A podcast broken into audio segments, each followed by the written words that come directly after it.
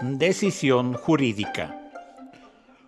Dios no envió a su Hijo al mundo para condenar al mundo, sino para salvarlo por medio de él.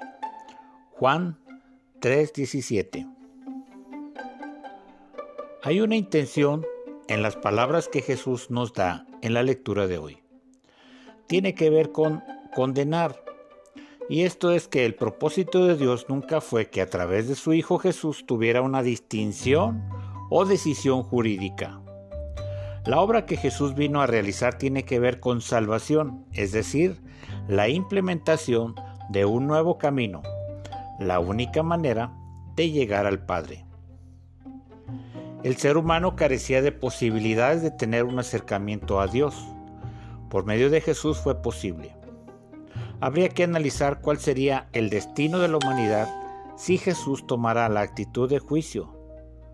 No se tendría a la persona de Jesús como redentor y salvador de la humanidad.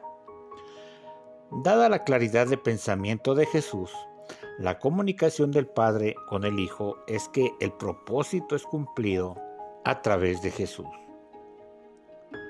Salvación y no condenación a través de Jesús. Devocional del Pastor.